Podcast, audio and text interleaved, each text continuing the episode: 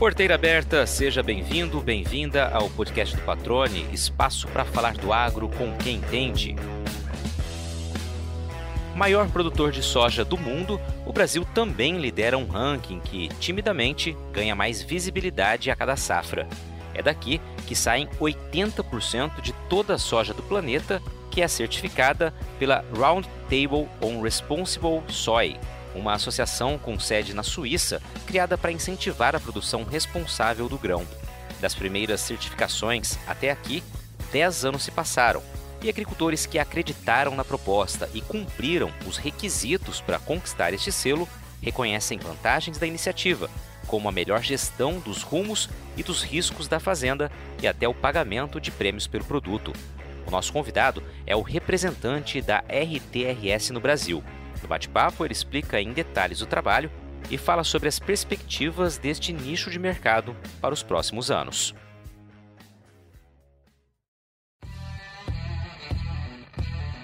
A passagem por Mato Grosso foi um divisor de águas na vida do Cid Sanches. Durante 15 anos, o economista mergulhou no mundo da produção de grãos, a ponto de muitos acharem que ele também era formado em agronomia. Foi na terra da soja que o paulista de Campinas começou a entender a rotina e a realidade de inúmeras fazendas produtoras da oleaginosa e passou a envolver-se diretamente com ações voltadas à melhoria contínua das propriedades rurais, com foco principalmente no gerenciamento de riscos socioambientais. Nos últimos seis anos, o tema sustentabilidade tornou-se ainda mais presente no dia a dia do CID, que tem percorrido o país para esclarecer dúvidas e divulgar os benefícios que enxerga na produção certificada, que atende a clientes exigentes e cada vez maiores. Cid Sanches, como você tá, cara? Que prazer receber aqui para bater um papo bastante informativo, interessante, atrativo. Tivemos a oportunidade de nos encontrarmos pessoalmente recentemente e você que deixou o Mato Grosso também há pouco tempo vai poder falar um pouquinho pra gente como é que tá teu dia a dia aí, meu cara. Como é que você tá? Seja bem-vindo, obrigado por aceitar o convite, tudo bem? Tudo bem, obrigado, patrone. Obrigado pelo convite aí. É sempre bom está voltando aí é, a Mato Grosso, conversando com, com você, conversando com produtores, né? Eu tento fazer isso com a máxima frequência possível, né? Mas hoje, além do Brasil todo, né? Visitando produtores, visitando empresas, né? E participantes aí da, da RTRS, acho que Mato Grosso continua sendo um dos focos aí, onde tem o maior volume aí do Brasil e espero, pelo menos uma vez por mês, estar tá sempre por aí. Maravilha. Só para já adiantar, pessoal, você está morando onde agora? Fala um pouquinho da tua nova rotina aí antes da gente começar a contar um pouco da tua história também. Legal. Depois de 15 anos em, em Mato Grosso, né? É, muitos trabalhos desenvolvidos aí. Voltamos às origens e retornamos com a família para Piracicaba, em São Paulo, né? Cidade do interior. É bom, a gente gosta, né? Numa cidade um pouco menor, né? Apesar de Cuiabá ser uma capital, né? Tem o seu movimento, mas é bem tranquila perto de outras capitais. Mas como a família está toda por aqui, mais uma questão familiar, né? Voltamos a morar por aqui, mas continuamos aí cobrindo o Brasil todo. Agora, 15 anos depois de Mato Grosso, se acostumou com o calorão daqui. Como é que tá a readaptação aí? É, não, não tá fácil. A gente chegou e o inverno desse ano tá bem rigoroso, né? Desde maio aí as temperaturas estão batendo aí nos 10 graus e, e, quase muitos dias aí, então tá, tá difícil adaptar, mas vamos lá, adoro o calor, adoro. É, se pudesse levar o calor junto embora, a gente levava. A aclimatação, né, tanto para quem vem para Mato Grosso quanto depois quem fica um tempo aqui e volta para as origens e vai para outro local, realmente é, é, chama bastante atenção. Agora, Cid, vamos aproveitar que você falou das origens, vamos contar um pouquinho da tua história, né? Quem é o Cid Sanches, como começa a história do Cid Sanches e depois, claro, essa ligação com a agricultura. Vamos tentar entender a construção da tua história aqui. Não, legal. Eu sou economista, né, formado, mas com toda a especialização, formado aqui na Exalc, mas com toda a especialização no agro, né? Então, muita gente até confunde quando estou começando a conversar com pessoas novas, né? Falo, não, você é agrônomo também? Não, não sou, sou economista. Mas estou sempre no campo, sempre com fazendas, né? E, e a gente começou a trajetória fazendo consultorias né, para produtores, para grupos, para agroindústrias, para cooperativas. E uma dessas consultorias foi com, a ProSoja Mato Grosso, que estava no início aí de, de constituição, 2006, 2007, né? e fomos convidados a, a, a vir trabalhar efetivamente na ProSoja, né, organizar aí toda a questão do planejamento, a parte dos projetos, projetos de campo, projetos de apoio aos produtores, de gestão, e mais à frente, esse, um desses projetos aí se tornou um projeto é, quase que exclusivo de sustentabilidade, né? É, ainda dentro da ProSoja, né? E daí, entrando mais a fundo nessa área de sustentabilidade, eu acabei migrando aí para outra associação, que é a RTRS, né, em 2016, e que trabalha especificamente com certificação da soja, né? Então, os critérios de sustentabilidade, que a gente já trabalhava com produtores associados aí da ProSoja, agora eles são muito mais é, rigorosos, específicos e demandam uma auditoria externa, né? Demandam uma auditoria em loco de organismos para verificar o que está sendo feito de bem feito pelas fazendas e que isso possa ser né, é, lembrado no mundo todo, um selo reconhecido e que premie a, a, as melhores práticas de produção. Maravilha. Antes da gente explicar um pouco mais sobre o RTRS, também a sua participação ali durante uma década, praticamente, né, na ProSoja, se eu não estou enganado aqui nas minhas contas que você falou. Essa ligação do agro, a busca por fazer economia e depois focar no agro, me fala um pouquinho antes disso. Você é de Piracicaba mesmo, você é do interior de São Paulo, né? Você tem já ligação com o campo na raiz da família ou como que foi essa escolha para chegar próximo ao campo? É, até que não tinha muita ligação não do com o campo, né, com a família, não. Também sou aqui do interior, né? Não sou de Piracicaba, mas de outra cidade do interior, né? Campinas, aqui perto. Mas sempre gostei do agro, né? Mas aquela época, né, de, de, de estudos, né, tinha muita muita dúvida, né, do que fazer, por onde começar, né? E a economia que veio no radar, né? E com o tempo, né, não, não tem como não ser, né, estudando economia dentro da Exalc, dentro de um polo de, de agricultura aqui muito forte, né, de agropecuária, acabei por né, desenvolver toda a especialidade, todo o foco no agronegócio, e é onde eu atuo hoje, é onde eu gosto, e, e logo nesse início aí, né, é, do, no final da, dos estudos, conhecendo Mato Grosso, vendo toda a pujança do estado, era um, um, uma época nos anos 2000, 2002, ainda em formação de muitas fazendas, consolidação de áreas, de, de regiões, de municípios muito novos no estado. E eu falei, não, é aí que eu quero ir, é aí que eu, que eu quero, quero participar desse crescimento do estado com produtores.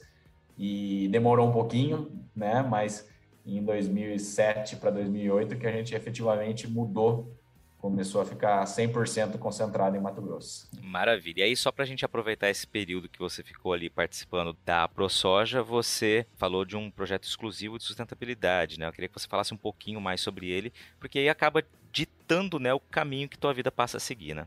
Exatamente. Foi em 2000 e acho que 2012 para 2013, a ProSoja junto com a Biov, né, lançou aí o Soja Plus, né?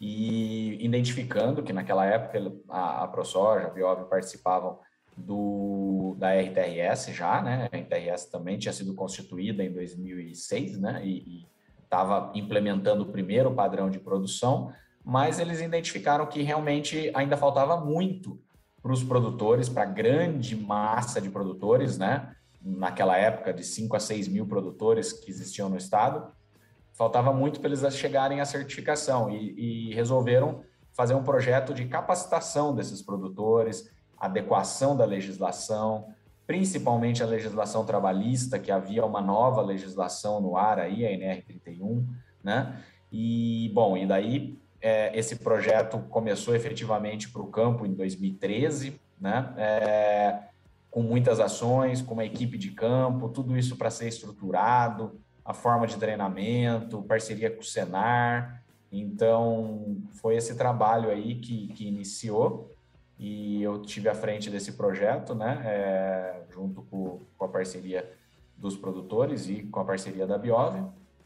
E mais à frente, daí retomei a participação na RTRS, né, é, é, entrando num novo nível aí de sustentabilidade dessas fazendas. Perfeito. Vamos passando rapidamente por esse período. Vamos então entrar de fato na RTRS, começando explicando o que é RTRS, que eu acho que é sempre legal a gente é, tirar essa dúvida, né? E aí a partir da sequência a gente vai trazendo os números que são bem legais. O, a RTRS é uma associação também, sem fins lucrativos, né?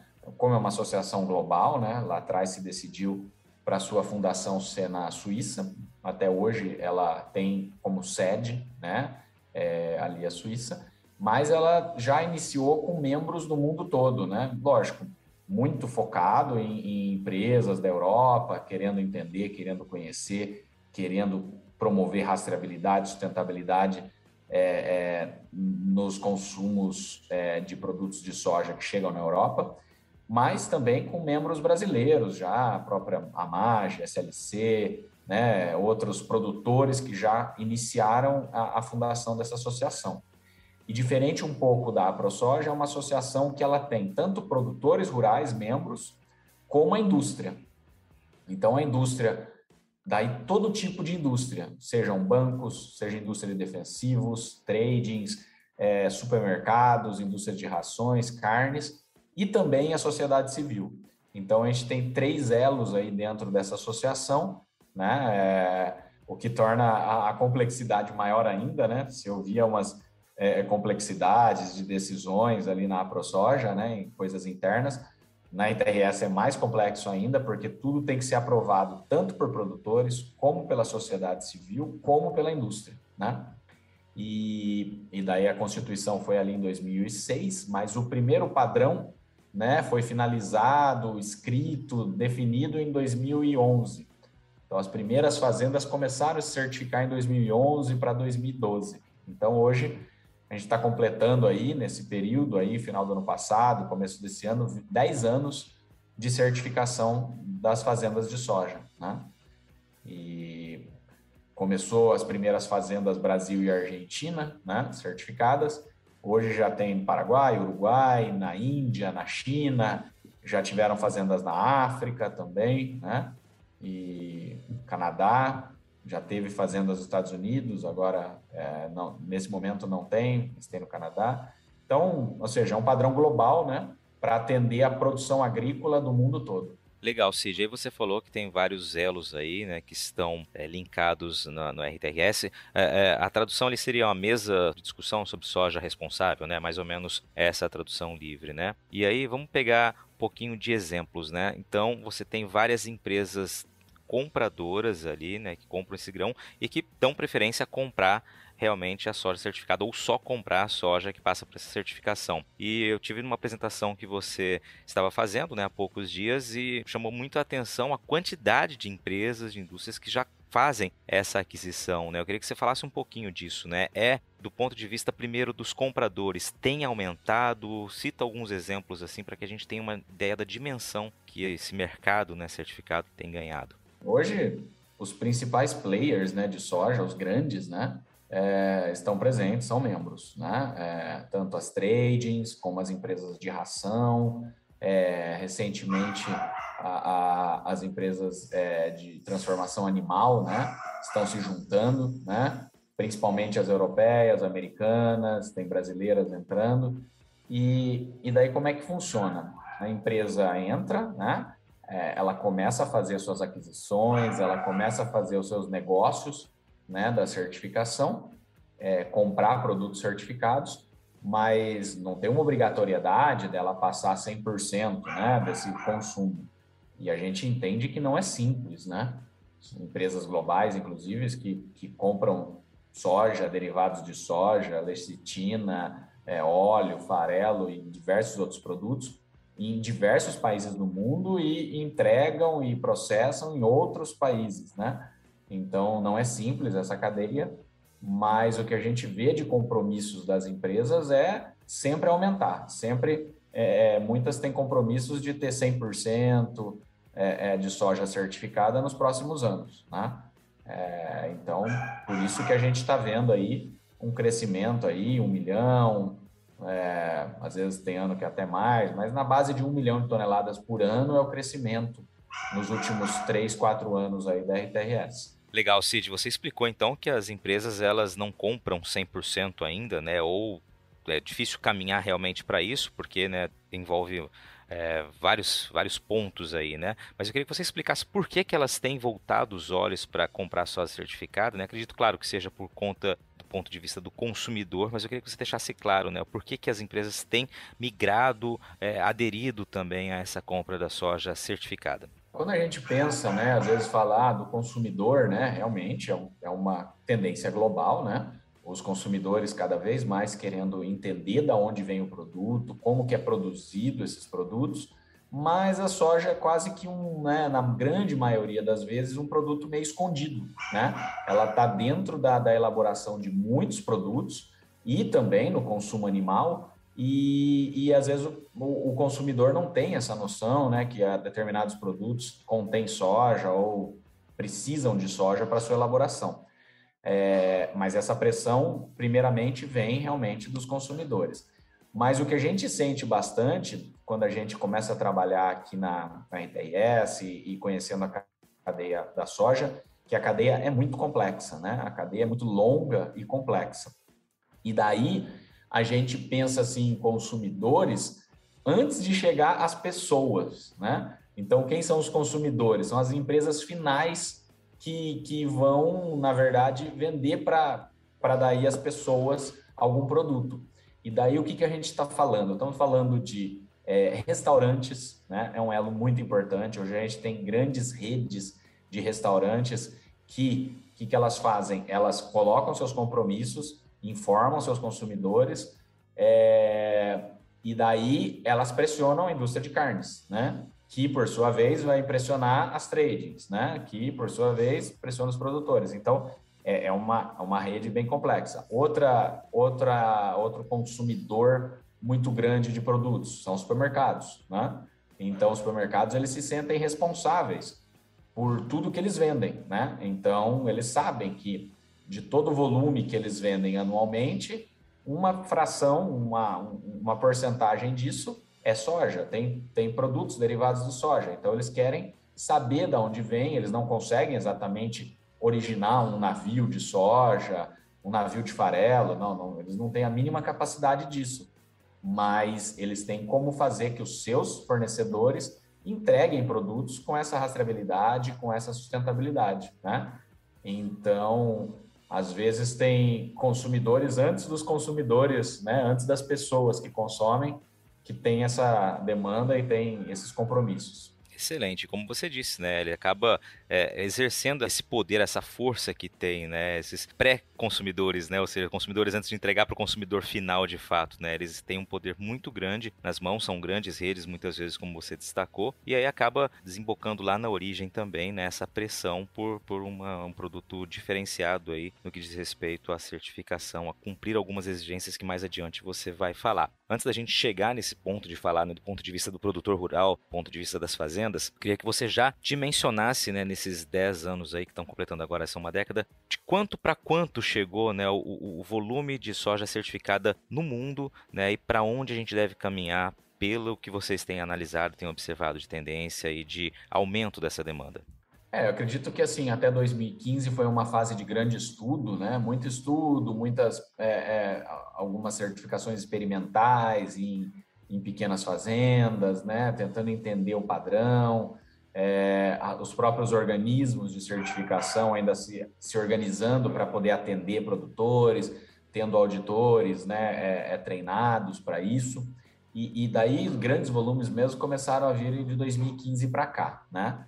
Uh, ainda tinha uma, uma pequena restrição, uma questão bem complicada, é, onde muitas áreas, por exemplo, do Matopiba, é, do Chaco, né, Argentina, que ainda haviam passando por um processo ainda de desmatamento, de conversão de área de, nesse período aí de 2010 a 2015 muito grande, né, eles não estavam conseguindo a certificação porque havia um processo para ser feito, não era é, é, proibido né, a, o desmatamento para certificação naquele momento, mas se tinha que fazer todo um processo de, de laudos na fazenda, de, de, verificação da fauna, da flora, então era complicado, caro para o produtor. E, e, daí o que aconteceu? No, em meados de 2016, houve uma assembleia né, dos membros da RTIS e decidiram passar uma régua ali e, e, e permitir tudo que fosse feito com desmatamento até 2016 de forma legal, né? Seja no Brasil, seja na Argentina, onde for, mas que fosse feito de forma legal e é, que ainda não não teve alguma conversão em algum ecossistema é, é, é, crítico, né? Por exemplo, a floresta amazônica ou numa APP, alguma coisa nesse sentido, né? Estava liberado, estava liberado para certificar. E a partir de meados de 2016 em diante, que nenhum desmatamento mais é permitido, mesmo que ele seja legal. E daí, ou seja, isso é, ocasionou a possibilidade de muitas fazendas nessas duas regiões aí, né, é, Mato Piba e região próxima ao Chaco, lá na Argentina, Paraguai, pudessem certificar, né? E daí, ou seja, daí realmente começou a crescer um volume a partir dali. É, antes, até 2015, tinha próximo de um milhão de toneladas é, é, certificadas, né? E daí a gente veio crescendo com um milhão a cada ano, estamos chegando próximo aí de, de 6 milhões aí nesse, nesse ano agora de 2022. E chegando a esses quase 6 milhões que você disse, com projeção de aumentar, vocês, uma visão de 5, 10 anos aí, que vocês projetam pelo que vocês observam? A gente sabe que não, não é tão simples, né? Porque é, o trabalho da certificação em si, ele leva tempo no campo, né? Então, a, quantidade de produtores, de grupos, de, de consultorias que interessadas e, e organizadas para isso é grande, mas às vezes ele não tem aquele time, né? Falta algum investimento, falta alguma adaptação, alguma organização na fazenda, então leva-se tempo, né? Não é tão simples. E também a própria demanda, né? Às vezes a demanda inicia uma aquisição, né? Começa a se organizar a sua cadeia, então tudo isso leva tempo, né? Então eu acredito que né? A gente pode chegar até meio rápido nos 10 milhões de toneladas, né? E, e, depois eu acredito que vai depender realmente de uma série de fatores, uma certa organização da cadeia, é, que não é simples, né? Porque lembrando hoje, é, para um produto chegar, produto de soja, chegar até um consumidor final certificado, ele precisa também não só as fazendas estarem certificadas, como os armazéns, o esmagamento, o porto, você ter todo uma, um critério né, dessas unidades estarem certificadas, sendo auditadas, e daí você tem um controle de volumes de entrada, volumes de saída, né? Então, não é tão simples, né? Mas a gente acredita que, que o crescimento é constante e é o que a gente está vendo aí desde os últimos cinco anos, que o crescimento não para. Você já visitou uma sementeira de soja? Tem curiosidade em saber como é uma unidade de produção e todas as etapas do beneficiamento das sementes? Então, olha só que legal essa novidade que reforça como a tecnologia e a inovação caminham juntas com o desenvolvimento do agronegócio. Uma empresa de produção de sementes sediada em Mato Grosso acaba de lançar uma plataforma de visita virtual que vai te levar para dentro da sementeira sem que você precise sair de casa é a AgroSol 360. Com ela, você pode fazer um tour completo pelas instalações da empresa, como unidade de beneficiamento, laboratório, canteiros de emergência, estações de tratamento de sementes e armazéns. Olha, eu fiz essa visita virtual e sou testemunha de que a experiência vale muito a pena, viu? E olha que legal! Além da visita pela unidade de produção, a AgroSol 360 também te leva virtualmente para um dia de campo exclusivo, onde você pode caminhar por área demonstrativa, visualizar em campo todas as cultivares de soja que fazem parte do portfólio da AgroSol e também interagir com o conteúdo. Para fazer o tour virtual, é só acessar o site www.agrosol360.com.br e dar início à sua visita. AgroSol Sementes, germinando o futuro. Vamos seguindo uma sequência aqui com base no que você vem dizendo. Primeiramente, chegando quase 6 milhões de toneladas em 2022, essa é a expectativa que você falou, entre 5 e 6 milhões. Disso, o Brasil é quem fornece a maior parte dessa soja toda? Exatamente. O Brasil hoje, 80% do volume é, é, do Brasil, né? A gente, as pessoas até me perguntam, né, ué, por que, né, do Brasil? Eu acredito que, assim, o, o empreendedorismo dos produtores brasileiros, né, é, essa vontade de sair na frente, de, de ter é, é, esse produto reconhecido no mercado, ter as suas fazendas reconhecidas no mercado, né? Muitas fazendas é, super organizadas, empresários mesmo do, do agronegócio, é, saíram na frente, né? E, e tem esse volume é, é, maior no Brasil do que em outros países, né? Do Brasil, aí o principal fornecedor dentro do Brasil, Mato Grosso. Mato Grosso, Mato Grosso é o, é o estado aí com a gente está passando agora de, de 100 fazendas, né? com certeza em 2022 mais de 100 fazendas certificadas. Vamos passar aí desses, então, chegando próximo aos 6 milhões de toneladas, muito provavelmente 2 milhões vão ser de Mato Grosso. Né? Então, é, é um volume muito grande. E na sequência, o Maranhão, né? um estado bem importante, né? é, com produtores também muito tecnificados, muito organizados, né? grandes propriedades lá no Maranhão, então dá um volume bem grande também o estado do Maranhão que vem logo na sequência.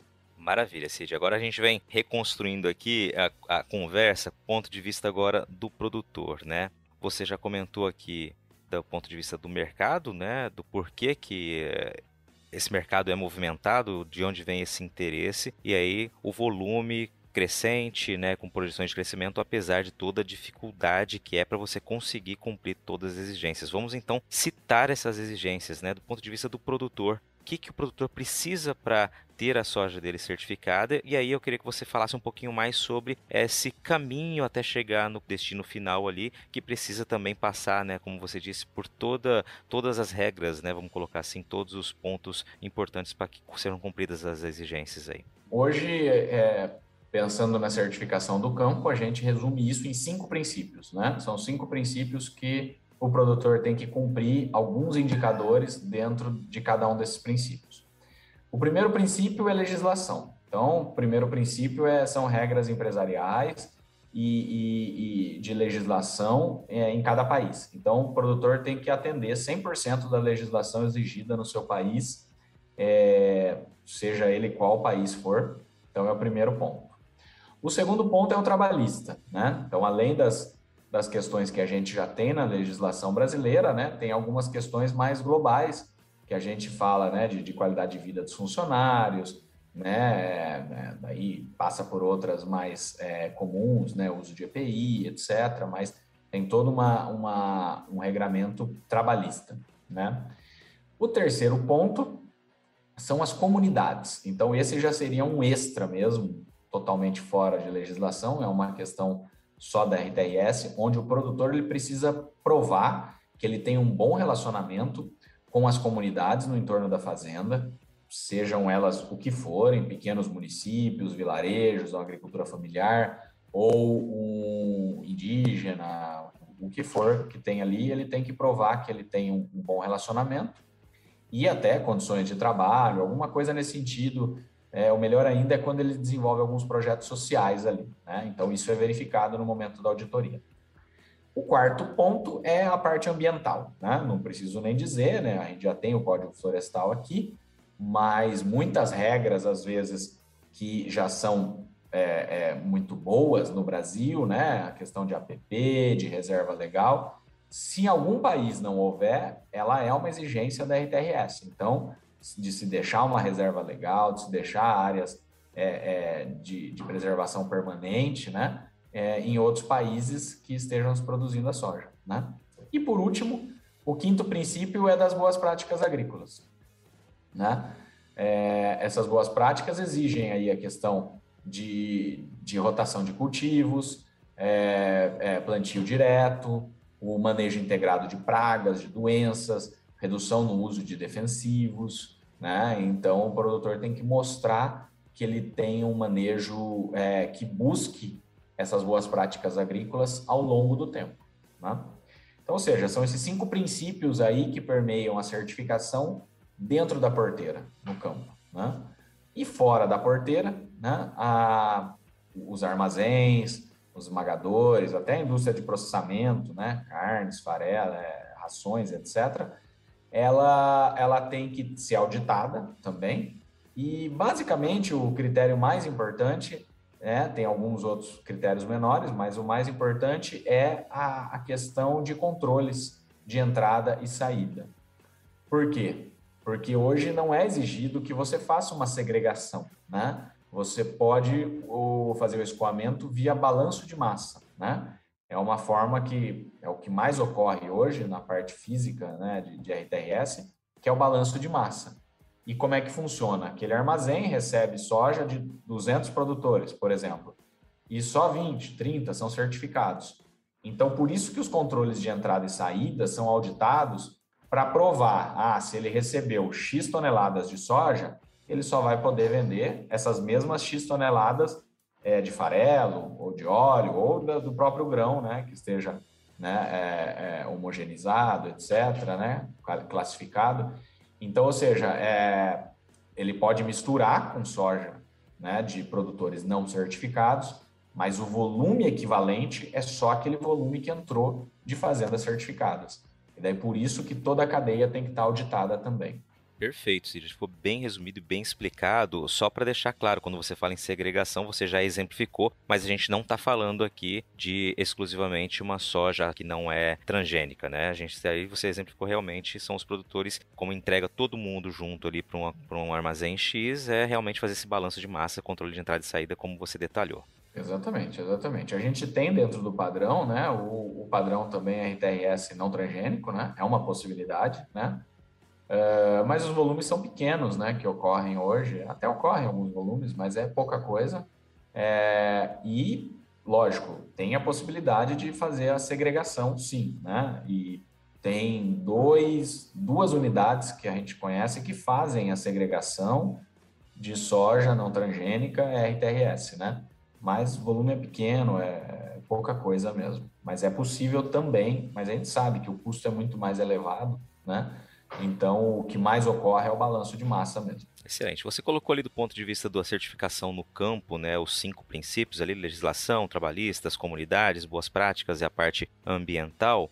E basicamente são medidas, são ações que as propriedades já adotam, né? A gente vê muitos e muitos e muitos exemplos aqui em Mato Grosso, onde eu estou, de proprietários, né, produtores que realmente cumprem todas essas normativas aí é, pontuadas pela RTRS, né? O que, que dificulta, do ponto de vista da fazenda, o produtor aderir, buscar fazer a certificação? O que, que é, você ainda acha que pode ser um entrave? Por isso que até eu acredito que né, 80% é, do volume certificado está no Brasil, por causa disso. Os produtores já têm esses compromissos, já, já, já são muito atentas a essas, esses cinco princípios aí, até antes da certificação. Mas como a gente sabe, a auditoria não é simples, né? Então, você tem aquele momento onde vai vir um organismo internacional na sua fazenda e ele vai olhar todos os pontos da fazenda, né?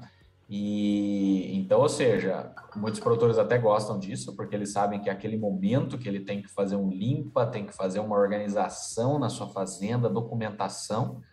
E, e por vezes eu vejo que talvez a, a questão mais complexa, mais difícil de atingir, é essa questão de trabalhista, essa questão documental da fazenda, né?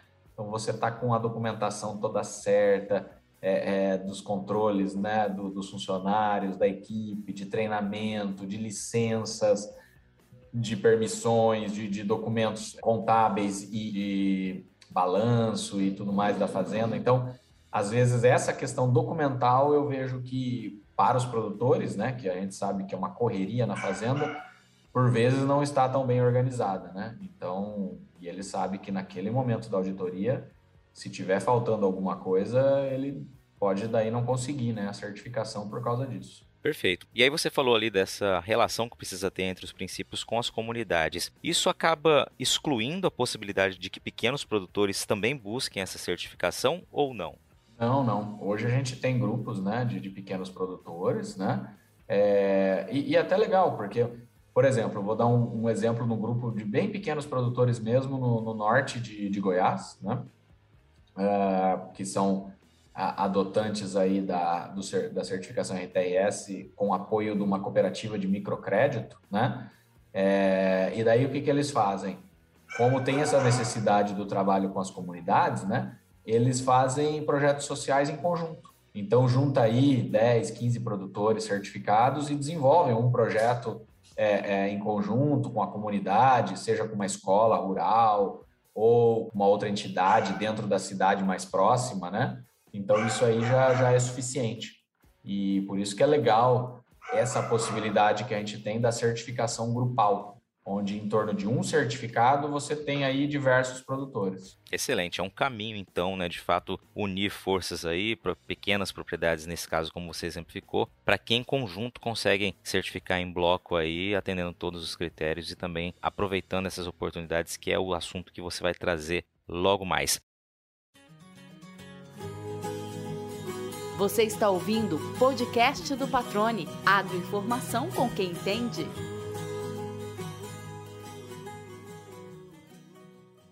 Agora, é, o que, que o produtor ganha? Acho que essa é uma das grandes perguntas aí de muita gente, né? Em buscar a certificação RTRS. Qual que é a grande vantagem ou as grandes vantagens dele? É, bom, o produtor sempre pensa na, na questão da venda, né? Do produto, num, num, num diferencial de preços, né? E, e, realmente tem essa possibilidade, sim, né?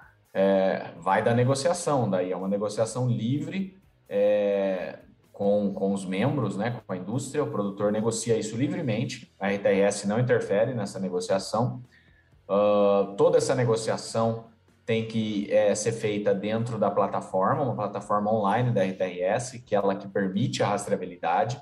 Então, se uma empresa lá no final da cadeia quiser declarar que ela comprou X toneladas de soja certificada, é, se não foi feita através da plataforma, não tem como provar isso, né? Então, tudo tem que passar por ali, né?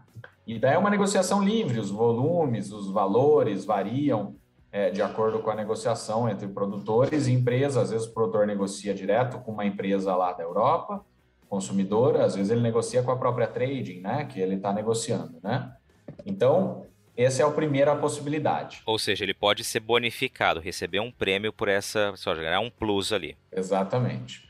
A, a, segunda possibilidade que a gente vê, né, a segunda questão, que na verdade não é possibilidade, né, que os produtores sempre nos falam, e a gente já verificou isso até através de pesquisas, né, que a gente fez lá atrás, é a questão da, da organização da fazenda, né, a gestão da fazenda, a redução de riscos.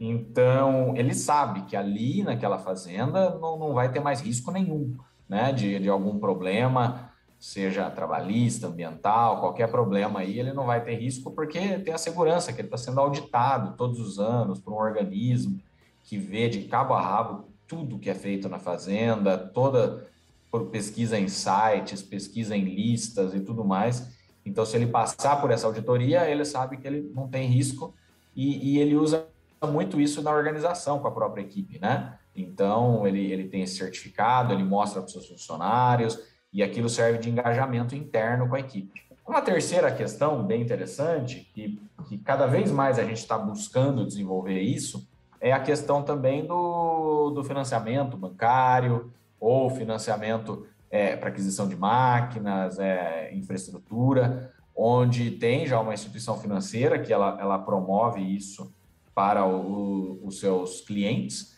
né? É, então, dando, como ele tem um risco menor, ela dá um, um, abatimento aí de juros e condições diferenciadas aí de crédito, mas que no futuro a gente está negociando com outros aí também para que tenha essa mesma condição, né? Então, acredito que seria é, é bem por aí, né? É, é, esses benefícios aí.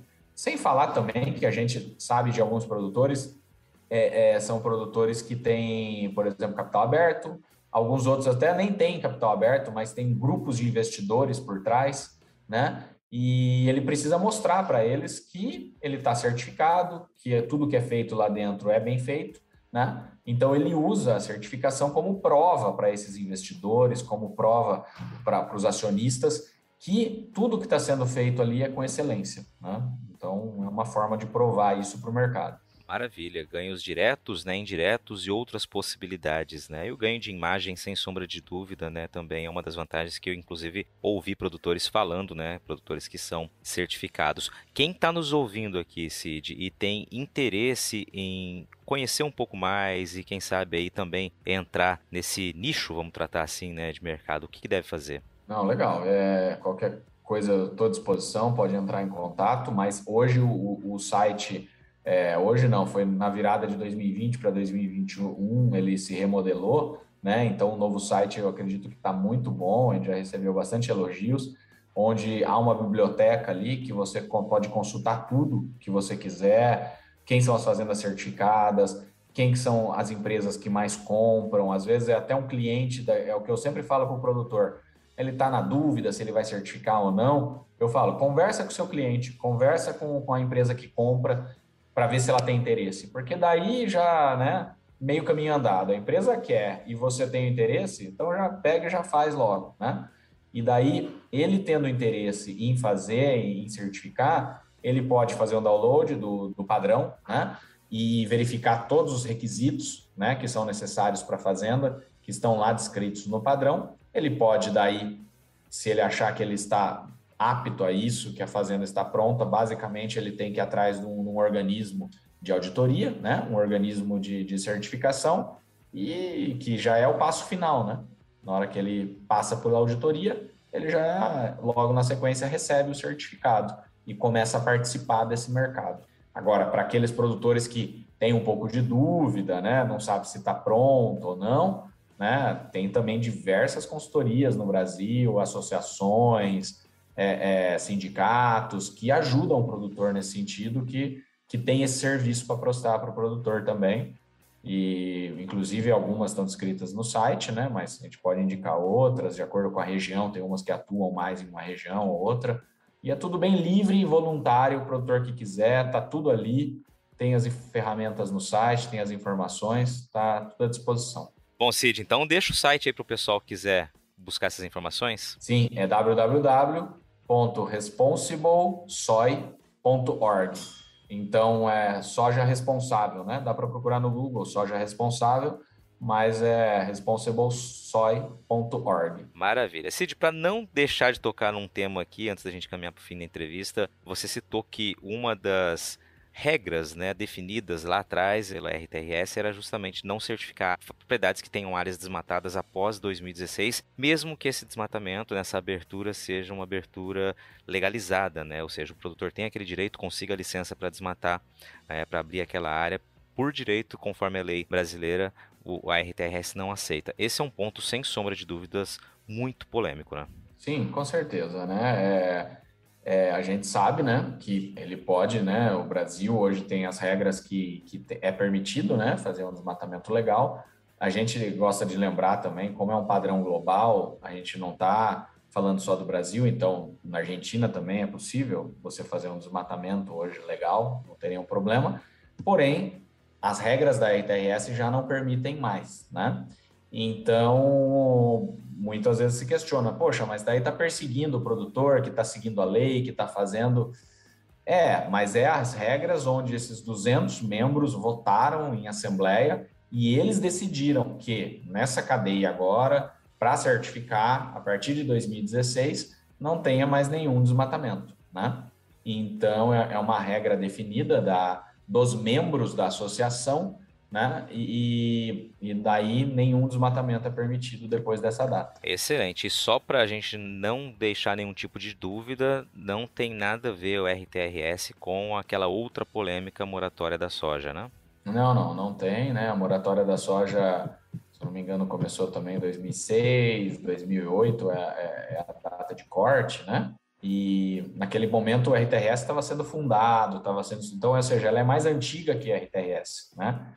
É, apesar de que todos os membros que participam da moratória da soja são membros da RTRS, né? Mas não, não tem nada a ver.